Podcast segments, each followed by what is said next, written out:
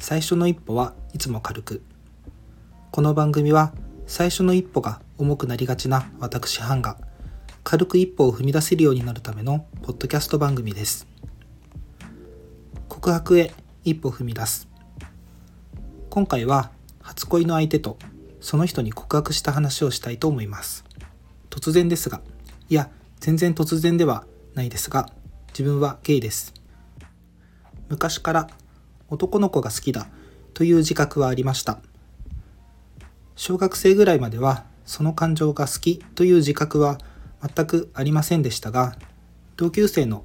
かっこいい男の子に懐いていたり担任の男の先生だったり修学旅行のバスの運転手さんであったりそういった大人の男の人に懐いていた記憶はあります。自分が初めて男の人を好きになったと自覚したのは中学に入っての頃でした。その好きになった人のことを Y 君とします。友達の部活の応援に行った時に相手選手にその Y 君がいました。友達と Y 君はもともと仲が良くてそのつてで自分も Y 君と仲良くなれないかなと思っていましたが運よく仲良くなることができました。最初は意識をするほど好きってわけでもなかったのですが部活外で少しずつ遊ぶようになっていくたびに Y 君の人となりを知るたびに好きになっていきました。Y 君のどこに惹かれたかというと自分の意思をしっかり持っていてそれでいてとても自由なところです。何をするにも自分の意思を持って行動するそんな彼がとても魅力的に感じました。彼と彼の両親の関係もとてもフラットな関係に見えてそれもとても羨ましいなと思ったことを覚えています。今少し顔を思い出しましたが結構歴代好きになった人と同じ系統だったので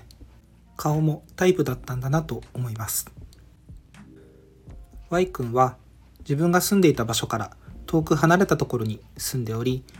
中学も全校生徒の人数が1桁台のところに通っているような人でした。1学年ではなくて本当に1年2年3年全部合わせて1桁台のところですね。彼と仲良くなってからはその彼の家に自転車で足しげく通っておりました。だいたい片道2時間程度だったかなと記憶しています。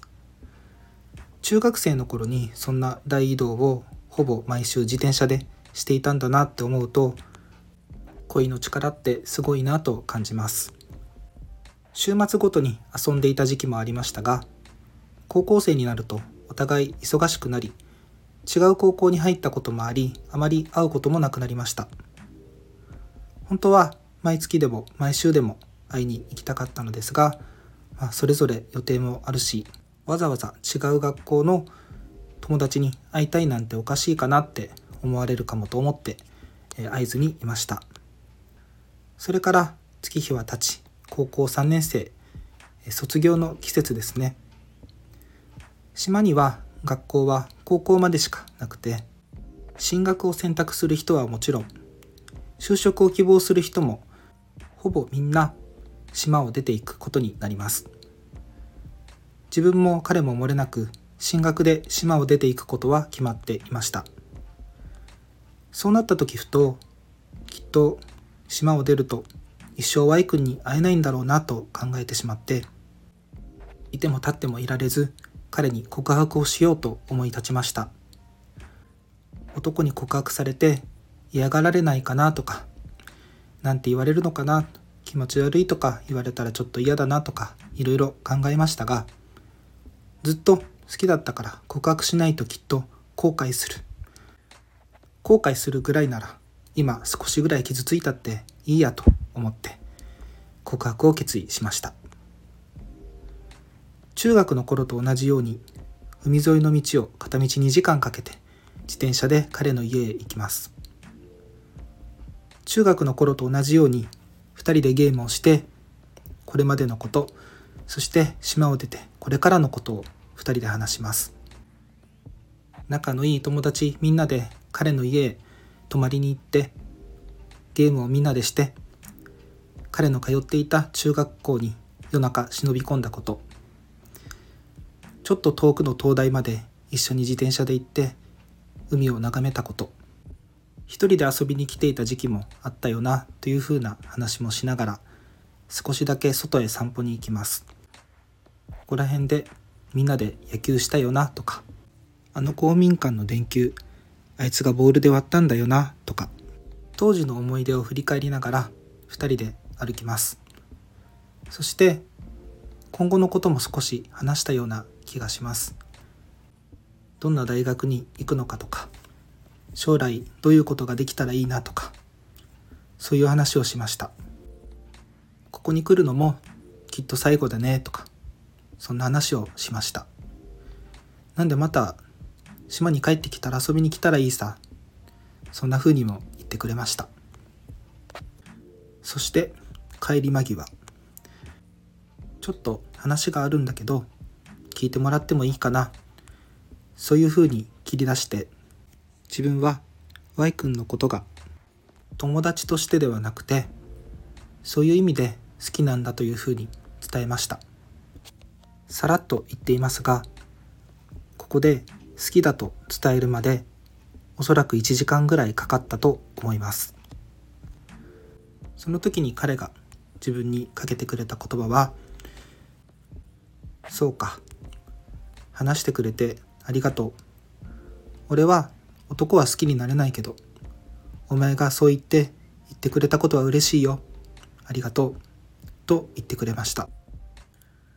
その時にああこの人本当に好きになってよかったなと思いました。そうやって否定せずに話を聞いてくれて受け入れてくれると思ったからきっと告白したんだろうなと今では思います。その後どうして俺のことをとかいろいろ聞かれましたがなかなか答えづらいことだなと思いながら話していたのを覚えています。それから初めての告白を終えて彼とお別れして帰りもやっぱり2時間かけて海沿いの道を自転車で帰ります。この道を自転車で帰ることも最後なのかなとか彼はきっとこれからもいい人生を歩んでいくんだろうなとかそんなことを考えながら自分の家まで帰りました。それ以来 Y 君とは一度も会っていません。以上が初恋と初めての告白の話でした。最後に少し余談ですがポッドキャストを聞き始めて「そうだゲイにカミングアウト」という番組を知りました。太田さんという方がお話しされているのですがその方のツイッターアカウントをフォローしていると当時告白した Y 君が太田さんとリプを送り合っているのを発見しました。彼は東京で大学を出て、まあ、彼女もいたりいなかったりいろいろあるみたいですが今はとても楽しくやっているみたいです。彼の SNS や活動を見ていると周りの人間にとても愛されているのが分かりました。それは本当にものすごく嬉しかったです。昔好きだった人はどんな形であれ幸せでいてほしいものですよね。見た目はやっぱり少し太ったり老けたりはしていましたがきっと幸せに生きてきた証なんだろうなと思いました。きっと彼なりにたくさん新しい一歩を踏み出しながら生きてきたんだろうな。きっとこれからも自分の人生と彼の人生は交差することはないかもしれないけれどこれからもどんどん幸せでいてほしいなと思いました。そして自分ももしもまあないとは思いますがもしもいつか Y 君に会えた時に胸を張って彼に会える自分でいられるようにいたいなと思いました。いつ来るかわからないその日が来るまで自分の道を一歩一歩踏み出していこうと思います。ということで今回は初恋とその相手に告白したよというお話でした本日もありがとうございました。次の一歩まで今しばらくお休みください。